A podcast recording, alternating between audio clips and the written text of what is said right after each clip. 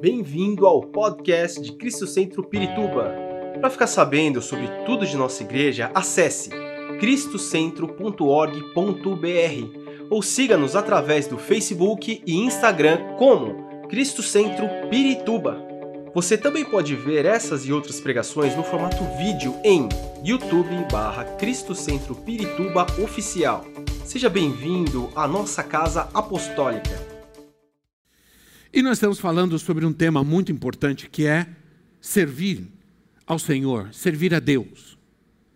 A Bíblia diz, a, a Bíblia, é, ela sempre, algumas coisas ela deixa bem claro para nós. Ela, ela, trata de insistir em algumas coisas para que a gente entenda que esse é o propósito de Deus, que nós somos chamados para servir. E devemos servir a Deus com alegria. Diz um texto do livro de Salmos que diz: Servi ao Senhor com alegria. Mas eu quero ler um texto é, que fala sobre isso, Mateus capítulo 24, versículo 45 ao 51. Mateus capítulo 24. É, que diz assim, Mateus capítulo 24, versículo 45 e 51 diz assim: Quem é, pois, o servo fiel e sensato, a quem seu senhor encarrega dos de sua casa para lhes dar alimento no tempo devido? Feliz o servo a quem o seu senhor encontrar fazendo assim quando voltar. Garanto-lhes que ele o encarregará de todos os seus bens. Mas suponham que esse servo seja mau e diga a si mesmo: Meu senhor se demora. E então começa a beber e bater em seus conservos, e a comer e a beber com os beberrões. O senhor daquele servo virá num dia em que ele não espera e numa hora que não sabe. Ele o punirá severamente e lhe dará lugar com os hipócritas, onde haverá choro e ranger de dentes. Que o Senhor abençoe a sua palavra, nossa vida. Essa mensagem de Jesus é um alerta para todos nós. Aliás, não há uma mensagem na Bíblia, não há uma parte na Bíblia, uma palavra na Bíblia que não seja uma advertência de Deus para nós. Não há, porque a Bíblia é a palavra de Deus.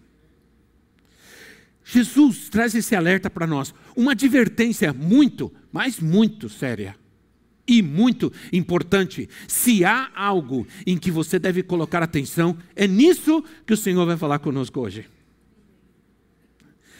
É, essa, essa mensagem, ela está dentro de um contexto, de um escopo, de, ah, de da volta de Cristo. É, é, um contexto escatológico do, dos tempos finais. Coloca na tua cabeça que Jesus está falando algo sobre os tempos finais. No versículo 44, é, no versículo 44, ele diz assim: Assim também, vocês estão, é, é, precisam estar preparados. Isso é, ele, ele, ele, ele começa dizendo, ele está falando sobre os finais dos tempos, sobre coisas que vão acontecer. Aí ele diz assim: Assim também vocês precisam estar preparados, porque o filho do homem virá numa hora em que vocês não esperam. Que vocês não esperam. Mateus 24 e 25 são passagens que são estimuladas por uma pergunta né, é, dos discípulos, motivada por uma pergunta dos discípulos, enquanto o, ao que vai acontecer nos últimos tempos, nos últimos dias. Por isso é uma advertência para nós. Se você perceber que alguma coisa que nós vamos falar aqui está acontecendo, isso quer dizer que nós estamos vivendo tempos muito sérios, muito difíceis. O Senhor fala sobre enganos. Ele fala sobre, em Mateus 24, 25, enganos, perseguições, guerras, pestes, terremotos, escândalos e crescimento da maldade. Tudo isso, de alguma maneira ou em parte, já está acontecendo, sim ou não? No mundo hoje. De uma forma ou de outra. Agora, ele deixa claro que esses tempos serão tempos difíceis em todos os aspectos, mas o que me chama a atenção é que diante de todos esses essas situações terríveis, perseguições, terremotos, problemas geológicos, problemas morais, problemas sociais, dentro de todo esse esse escopo de, de, de problemas descritos pelo Senhor que vão ocorrer nos tempos finais, ele chama, ele inclui a nós, ou nos chama para servir. Tem que ver uma coisa com outra. Né? Ele, ele, ele coloca nesse contexto de convulsão final que nós temos que servir. Nós temos que escolher ser servos. Qual é a minha escolha? Qual a escolha que eu devo tomar, ter? Qual a decisão que eu devo tomar na minha vida diante de tudo isso que está acontecendo no mundo? O Senhor está dizendo: tome a decisão de ser servo. Servo fiel e prudente. Fiel e sensato. É isso que ele está dizendo. Tome a decisão na sua vida. Isso vai mudar tudo. Isso vai transformar tudo. Eu creio. Amém, irmãos? Então, a primeira coisa, o primeiro ponto então é estar preparados. Eu só estou preparado quando eu sou servo. Não, não quando eu sou religioso, mas quando eu sou servo. Quando eu estou apercebido quando eu estou vigiando, porque é isso que ele diz. As versões, as traduções vão dizendo: estejam apercebidos, estejam preparados, estejam vigilantes. Não relaxar. Não viver de qualquer maneira. Aí o Senhor está dizendo: viva e seja no que você faz o melhor. Faça da melhor maneira possível, melhor em suas tarefas, melhor em sua vida em sua vida diária.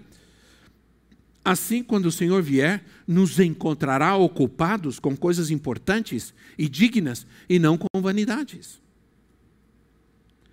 Jesus, em algum momento, Jesus se decepciona com seus discípulos.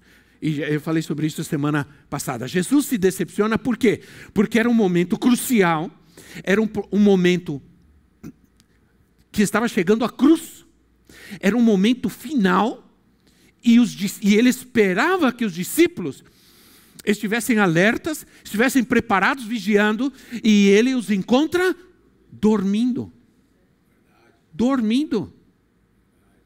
Era um momento de alerta, era um momento de estar atento, e ele os encontra, ele os encontra batidos, dormindo, desanimados, e isso traz uma grande decepção é, no coração do Senhor, e ele adverte que nos dias finais, dias que serão marcados pela desordem,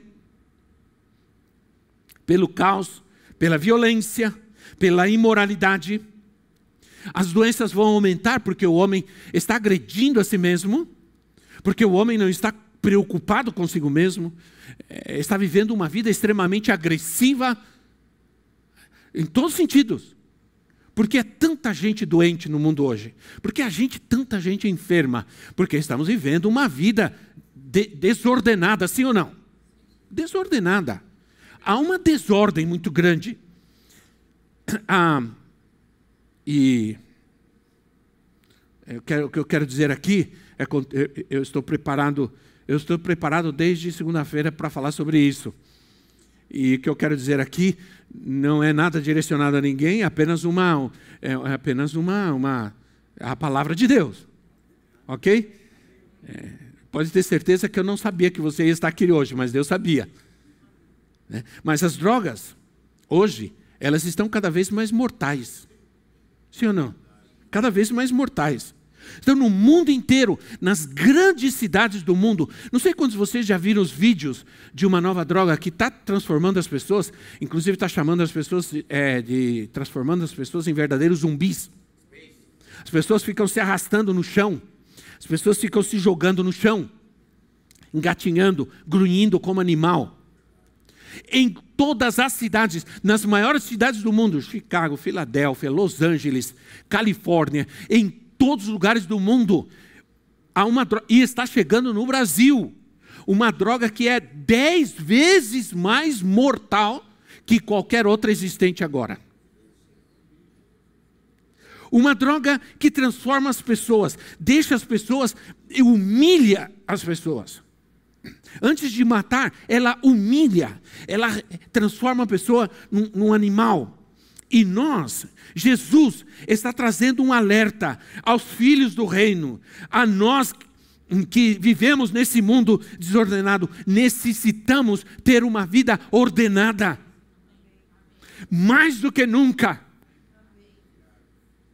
Aí vem um crente e diz assim: não tem nada demais tomar uma latinha de cerveja. Sabe o que acontece tomar uma latinha de cerveja?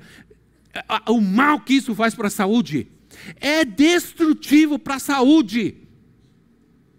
Uma latinha de cerveja configura. Se você toma uma lata de cerveja e sai na rua e te para a polícia e faz um, um exame. Como que é o nome do exame? Bafômetro. Dá uma baforada aqui. Foi só uma latinha. Acabou. Você está contaminado. Você não está apto para dirigir o veículo. Você não está apto para dirigir sua vida. O que está dizendo esse, essa, essa, esse exame? Você é um irresponsável. Diga alguma coisa, não pode dizer aleluia a isso? Sim ou não? Se a lei diz que você é um irresponsável por dirigir um veículo sem ter condição para isso, quanto mais a palavra de Deus vai dizer para nós que você está vivendo uma vida desordenada.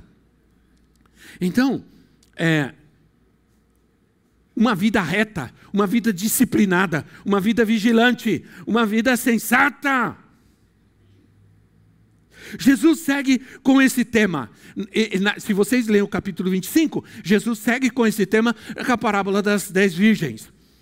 Quando não pensavam que o noivo vinha, o noivo veio. Vou repetir: quando pensavam que o noivo não vinha, o noivo chegou. E agora? Sai todo mundo correndo. O que faltou? Faltou azeite, faltou espírito, faltou vida espiritual.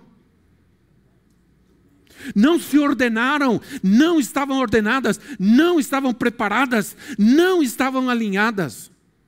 Veio, o noivo chegou e faltava o espírito faltava vida espiritual.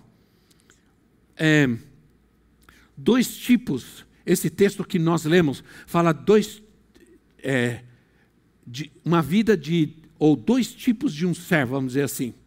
Dois tipos de servo. Um servo fiel e sensato e um servo mau. Mas ambos eram servos. Ambos eram servos. Ambos chamavam o seu senhor de senhor. Ambos estavam na casa do Senhor e ambos tinham sido escolhidos para servir ao Senhor na sua casa. Veja como Jesus é, trata com as coisas. Né? É, só que um está servindo, o outro está despreocupado. Um está servindo, trabalhando, preocupado com seu Senhor, com o que o Senhor quer, o outro está vivendo para si mesmo. Está vivendo de qualquer jeito. Talvez eu choque vocês, choque vocês com um é, com, com a colocação que eu vou fazer aqui, e tomara que eu estivesse enganado a respeito disso. Mas pode ser que não estejamos fazendo nada errado, nessa terra, na nossa vida. Não estejamos fazendo nada de errado. Aliás, nossos argumentos são muito bons. Estamos cuidando da casa, da família, eu estou dando prioridade à família. Ah, é, não existe, aliás, não existe nada de errado em comer, beber, trabalhar e cuidar da família. Não. Todos devem fazê-lo, mas ainda assim estamos negligenciando o chamado, o serviço a Deus, a casa de Deus, a vontade de Deus, o propósito de Deus na nossa vida. E esse é o alerta que o Senhor nos está dando nessa parábola. Porque eu posso estar fazendo o, o, uh, uh, o que eu acho que é certo, mas ainda assim estou negligenciando algo que é prioridade, que é mais importante na minha vida. O ideal, outro dia eu disse aqui, um domingo desse, eu disse: ah, ah tem gente que diz, ah, não, a minha família. o ideal é a tua família na igreja. Não é dizer, eu não venho na igreja porque estou dando prioridade à minha família. O ideal era a sua família estar na igreja, junto com você. Esse é o ideal de Deus. Então, foi o alerta que fez o profeta Oséias. Se você ler o profeta Oséias, o alerta do profeta Oséias é esse: olhem pelos cam os caminhos que vocês estão tomando. Vocês estão cuidando das suas casas, as suas casas estão pintadas, estucadas, lindas, maravilhosas, e a casa de Deus está negligenciando, está sendo negligenciada. Vocês abandonaram a casa de Deus. Isso não fala somente de templo, de ir ao templo, de ir à igreja todo domingo. É muito mais do que isso. Isso está falando de vida com Deus. Vida com Deus. Tudo na sua vida pode ter começado a ir para baixo simplesmente porque você deixou de dar prioridade para Deus na sua vida. Nos dias de Noé, diz a Bíblia, nos dias de Noé, as pessoas não deram atenção à advertência. Estavam ocupadas demais com as suas vidas. Estavam ocupadas não, em comer, beber, se, se divertir e tal. Então, não deram atenção aos sinais e às pregações de Noé, até que veio o fim. E Jesus usa essa ilustração e Jesus diz assim: assim será no dia que o filho do homem se manifestar. Vai encontrar gente desocupada ou gente ocupada com outras coisas, senão com o chamado de Deus. Você pode argumentar do jeito que quiser. Mas essa é uma mensagem para não para os que estão fazendo coisas erradas, porque alguns deles nem estão aqui, mas é, nem para os que estão pecando, mas é uma mensagem para aqueles que, embora não estejam fazendo nada de errado, estão negligenciando a casa de Deus, a vontade de Deus, o propósito de Deus para suas vidas. O desânimo em servir a Deus é um sinal de apostasia. Vou repetir. O desânimo em servir a Deus é um sinal de apostasia. E apostasia significa se afastar da fé, cair da fé. Então, cuidado com o desânimo. Se há desânimo na tua vida hoje, vamos orar para que o Senhor te levante. Para que o Senhor te levante hoje aqui a um novo caminho de Deus para a sua vida. Precisamos lembrar que não é apenas um pastor que deve alimentar um rebanho. Não é apenas um pastor que deve cuidar de pessoas. Não é apenas um pastor que tem uma esfera de responsabilidade no reino. Não é apenas um pastor que deve evangelizar, trabalhar com pessoas, ajudar pessoas, orar pelas pessoas, ensinar a Bíblia às pessoas. Isso é um chamado para todos nós, para cada um de nós. E não olhe para mim assim, não. De, é, Fique indignado agora com você mesmo. Porque não é, nós passou esse tempo de que nós vivíamos na igreja esperando que tudo se faça por nós. Ah, ninguém olha para mim, ninguém ora para mim, ninguém ora por mim, ninguém me ajuda, ninguém me... Chega! Se, o mundo, se a gente crê que no mundo tem muito mimimi, o mimimi da igreja acabou. Na quinta-feira eu disse, irmãos, nós vamos começar a orar como, como, como leão e deixar de ficar orando como gatinho. A gente vai buscar a Deus, vai orar e fica. E é a hora da gente começar a rugir na presença de Deus nessa terra. É hora da gente começar a clamar a Deus com toda a força, com o rugido do leão. Aleluia. Eu sei, eu conheço bem o rugido do leão. Eu sei muito bem. Eu já dormi em lugar, é, na África, eu já dormi em lugar que tinha leão. E, e, e na madrugada. E eu perguntava, pastor, está perto esse leão? Não, está longe. tá fica tranquilo, ele está longe. Eu falei, mas como que pode? O cara rugiu desse jeito, chegou aquele, falei, mas ele está longe, está quilômetros daqui. Mas quando o leão ruge, ah, irmão, a terra treme, o diabo treme. Então, é, na igreja, cada crente é um ministro. Por isso, essa exigência vem a nós. Essa exigência de Jesus chega a cada um de nós que, de alguma maneira, no lugar onde nós estamos, na nossa casa, nosso negócio, nossa empresa, nosso trabalho, ser servo. Quanto mais servimos, mais crescemos. Quanto mais negligenciamos o serviço, mais vamos diminuindo em nossa fé. Nós não podemos tornar o nosso serviço a Deus dependente de outros, dependente da igreja, dependente desse ou daquele. Então, o servo, ele é fiel e é sensato. Outras versões diz fiel e Esqueci. Prudente. Fiel e sensato, fiel e prudente. Isso fala de sabedoria tem sabedoria.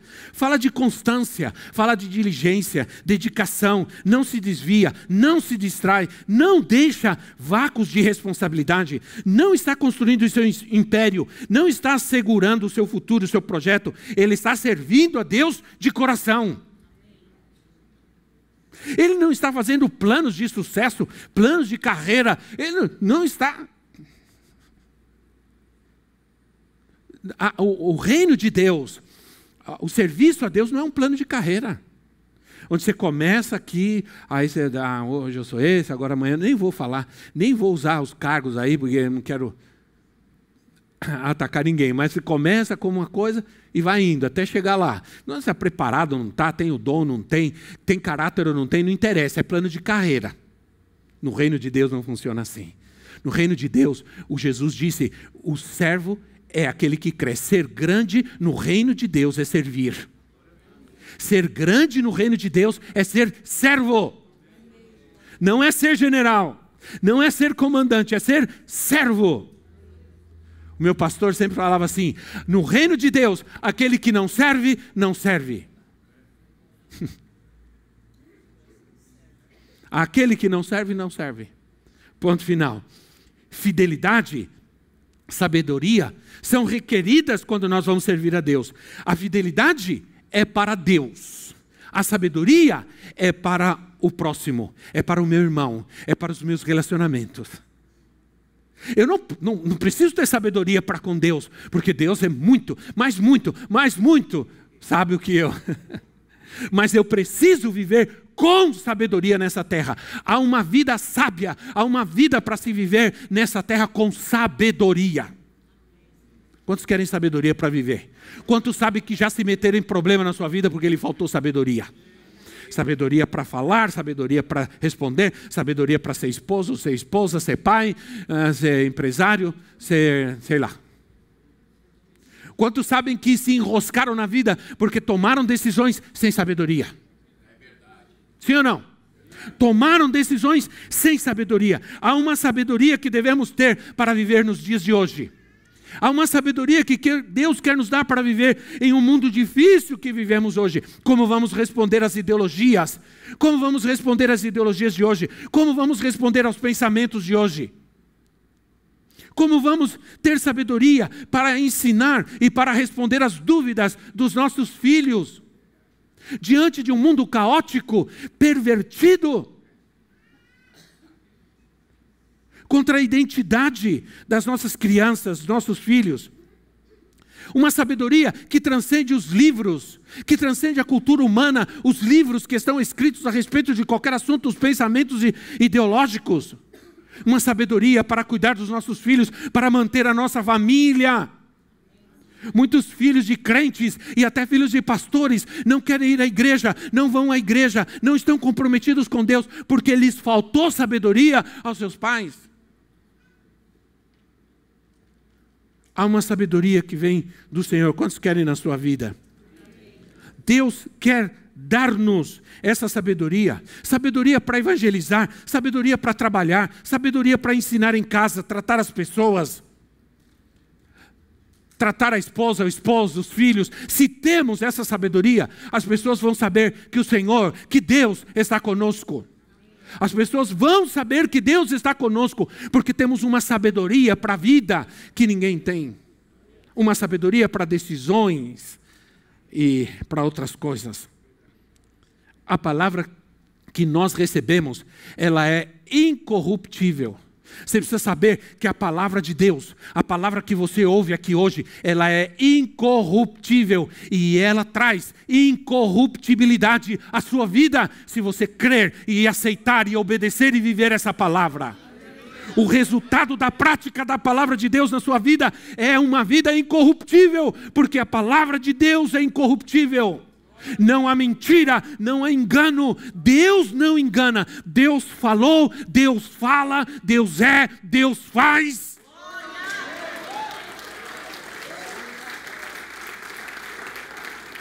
E é uma sabedoria para servir. Nessa sabedoria não há manipulação. É, é, você sabe que é tão desrespeitoso a Deus ignorá-lo? É tão desrespeitoso ignorar a Deus quanto deixá-lo em segundo plano em nossa vida. É a mesma coisa. Eu vou à igreja, eu até trabalho, até sirvo, tá, mas está em segundo plano. Eu vou quando eu posso, quando dá, quando eu tenho uma prioridade, eu estou fora. Isso também, isso também, isso também é, de certa maneira, desrespeituoso para Deus. Agora tem um servo mundano aqui na história. Um servo mau mundano. O servo mau, ele é mundano, ele começa a viver desordenadamente na casa de Deus. Na casa de Deus. O servo, o servo infiel, ou o servo mau, que aqui diz, ele chama é, o Senhor de meu Senhor, no versículo 48, ele diz: Meu Senhor. Meu Senhor, sabe de uma coisa? Eu sou servo, o Senhor é meu Senhor, mas ele está demorando muito. Ele está demorando. Esse é o problema. Ele está demorando. Né? O servo, ele é infiel, mas ele crê, ele espera, ele está esperando pela sua volta. Seu problema foi pensar que o Senhor demoraria para voltar. Se o Senhor demora para voltar, é, entra o desânimo, entra a, a inconstância. Como o Senhor, a, o Senhor, pense comigo, o Senhor jamais colocaria como servo alguém mundano. Sim ou não?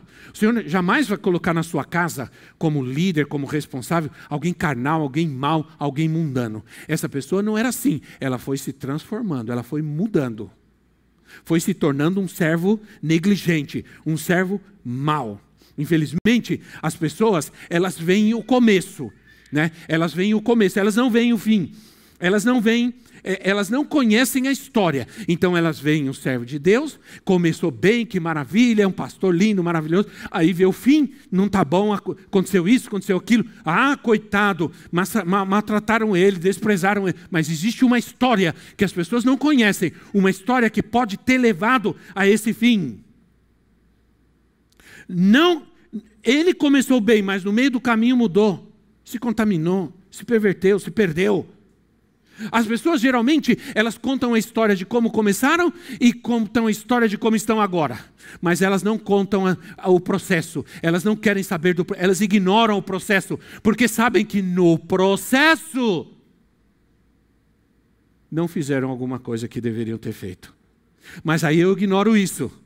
Ah, não, mas estava tudo bem. Agora está tudo mal. Ah, eu, era tudo maravilhoso. Agora está mal. Me ignoram o processo. O processo diz por quê? Eu comecei bem e terminei mal. Mas como a gente ignora o processo, a gente ignora a nossa responsabilidade. E aí é onde a gente culpa os outros, culpa todo mundo, culpa o mundo inteiro, né? Mateus capítulo 7, versículo 22. Mateus 7, 22. O texto esse, é, não queria estar na Bíblia esse texto, mas ele está. E diz assim: Muitos me dirão naquele dia: Senhor, Senhor. Não profetizamos nós em teu nome? Em teu nome expulsamos demônios e não realizamos muitos milagres? Então lhes direi claramente: nunca os conheci. Afastem-se de mim, vocês que praticam o mal. Há muito o que falar nesse texto. Há muito o que ensinar. Muitos fogem dele. Muitos saem correndo, leem, faz de conta que não leram, que não existe, saem fora. Porque mexe com a gente, sim ou não? Porque se você tomar em sério o que está escrito aqui, quer dizer, Senhor, nós profetizávamos, nós curamos os enfermos, nós oramos pelas pessoas, elas foram curadas, nós expulsamos demônios. Eu nem conheço. Claro que o Senhor não está dizendo eu não conheço vocês no sentido de não saber quem são, porque Deus sabe tudo, Deus conhece todo mundo.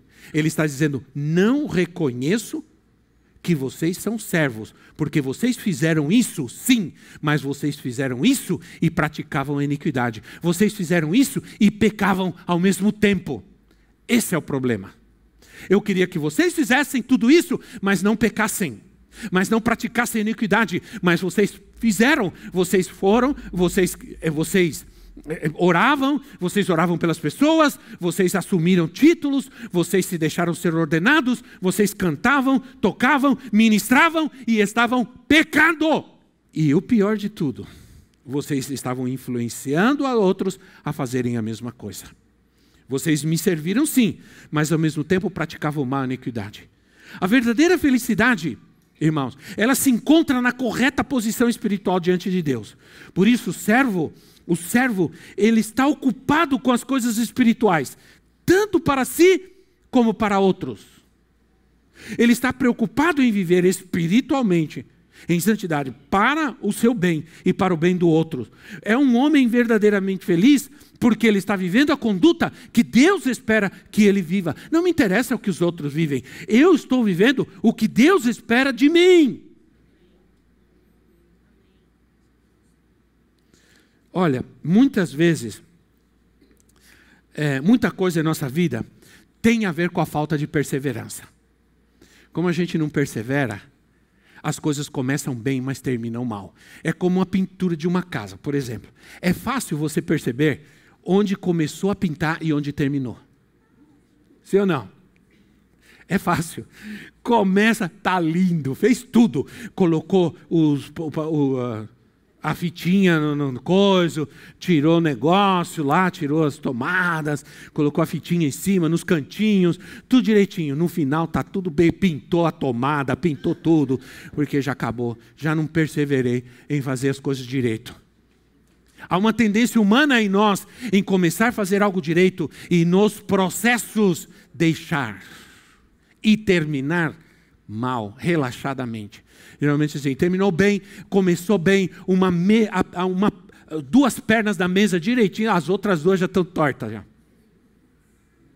Né? É como querer fazer a coisa de qualquer jeito. A gente às vezes quer fazer as coisas assim, ah, como o exemplo que eu dou lá no escritório. Eu, no escritório que nós tínhamos, vamos colocar um quadro, um quadro que eu gosto muito. Vamos colocar o quadro. Aí eu tinha um menino me ajudando. Aí ele falou: Apóstolo, faz o seguinte, apóstolo, vai lá, fica aí olhando aí. Aí ficou olhando. Falei, rapaz, isso não vai dar certo. Não, fica olhando aí, eu vou pôr o prego aqui e você olha, a gente acerta tal. Vou colocar o parafuso. Aí eu falei, tá bom, eu fiquei olhando, mais para a esquerda, mais para a direita. Colocou, furou, colocou a bucha, o parafuso, colocou o quadro, ficou torto. Eu falei, rapaz, vamos fazer as coisas direito? Vamos fazer as coisas. Tira isso daí, passa massa. Agora você vai tirar, vai passar massa, vai arrumar, vai passar tinta. Agora você vai medir. Pega, pega o metro, a trena e mede. Esse é o metro, a trena. Como se faz? Mede de cima para baixo, de baixo para cima, do lado, acha o meio, coloca certinho, faz as coisas direito. A Bíblia nos ensina como fazer as coisas direito. A Bíblia nos ensina como ser servo. A Bíblia mede a nossa vida para que as coisas que façamos sejam feitas da maneira que Deus quer e não como nós queremos. Mas nós ignoramos a Bíblia e queremos fazer as coisas por vista, e a Bíblia diz que nós não viveremos por vista, nós viveremos pela fé. Não vivemos pelo que vemos. Então, um, uh, Vou terminando. É um momento perigoso. Nós estamos vivendo um momento perigoso. A negligência prejudica a bênção de Deus em nossa vida. O Senhor prova. Por que tipo de crente eu quero ser? Crente meia-boca? Se eu vou decidir seguir a Cristo, servir a Cristo, então eu vou ser discípulo, eu vou ser servo. Vou ser servo, não vou ser qualquer coisa. Eu vou ser servo, vou ser crente. O Senhor prova, sabe, o Senhor prova a motivação do nosso coração com o tempo. O tempo prova a motivação do nosso coração. Isso é, é tão importante. O Senhor não está demorando. Ele está vindo. Eu ouço que Jesus vai vir desde que eu era criança. Eu poderia dizer, ah, não, cansei. É, eu comecei a me entender por gente, eu, Jesus está voltando, Jesus está voltando. Algumas, algumas vezes os pastores pregavam e diziam, estou ouvindo seus passos. Eu falava, agora ele vem. E ontem eu joguei bola, vou para o inferno. Ah. Mas a certeza é que Jesus não vai voltar amanhã. Jesus, quando voltar, ele vai voltar no seu hoje, no seu agora. Quando Jesus voltar, não vai ser amanhã, vai ser agora. Diga comigo agora. agora. E se ele vier agora? E se ele chegar agora? E se tocar a trombeta agora, você vai correr para onde? Não tem para onde correr. Você sabe por que eu eu cresci na igreja, filho de pastor, neto de pastor. Aí, eu, aí você sabe, menino bonito. Né? Comecei a me envolver, me afastei da igreja. Eu tocava, eu era músico, tocava, tocava na orquestra, toquei na banda. E só que eu me afastei. Me afastei. Aí um dia, dormindo, eu tive né, eu não posso dizer que era nem sonho, porque não foi um sonho, foi uma, uma visão, tão, foi tão real que eu acordei a casa inteira gritando, porque eu, eu sonhei que Jesus estava chegando. Eu escutei um barulho, um trovão, alguma coisa assim. Quando eu abri a porta, o céu estava, o céu estava, estava é, laranja e havia uma escrita no céu assim, um, algo escrito no céu estava em, em outra língua, hebraico, provavelmente tudo. E aí eu disse, e eu vi muita gente correndo, para um lado para o outro. Eu falei, Jesus está Jesus tá voltando. E eu estava no mundo. Aí, sabe, sabe, eu corri. Sabe para onde corri? Para a igreja. Eu me lembro que eu corri para a igreja, a igreja era. Uma igreja tinha uns bancos azuis assim. Eu corri, entrei e me ajoelhei. E eu estava com o cabelo grande. Aliás, eu estou cabelo imenso, estava cabeludo. E era pecado ser cabeludo. Né? Imagina um cara narigudo, carinha pequena, cabelão enorme. Aí eu entrei chorando na igreja, me ajoelhei e comecei a chorar e pedir perdão. Senhor, não me deixa, não me deixa, Senhor. E eu acordei assim, acordei todo mundo, todo mundo correu. O que aconteceu? O que aconteceu? Jesus está voltando, não está voltando, não, rapaz, dorme aí, ainda não. Eu acho que naquele momento vários de nós em casa não queríamos que ele estivesse voltando naquele momento. Né, irmão? A gente, agora eu quero dizer uma coisa para você. Essa foi uma experiência, um sonho, foi uma visão, mas olha, o que eu senti, eu não quero sentir nunca mais na minha vida. Eu garanto para você isso. O que eu senti naquele sonho, naquela visão, é algo tão terrível. Você, Jesus, voltou e você não estava preparado. A dor, o tamanho da dor, eu não quero, eu não quero nem passar perto. Mesmo que eu chegue no céu raspando, arrancando couro, eu vou chegar. Como alguns vão chegar no céu passando assim, rascando tudo, ralando tudo, mas vai entrar. Vai entrar porque Deus é bom. Aleluia! Vamos nos colocar em pé. Esperamos que esta mensagem tenha te inspirado e sido uma resposta de Deus para a sua vida. Quer saber mais sobre Cristo Centro Pirituba? Siga-nos nas redes sociais no Facebook, Instagram e YouTube, ou visite nosso site em cristocentro.org.br.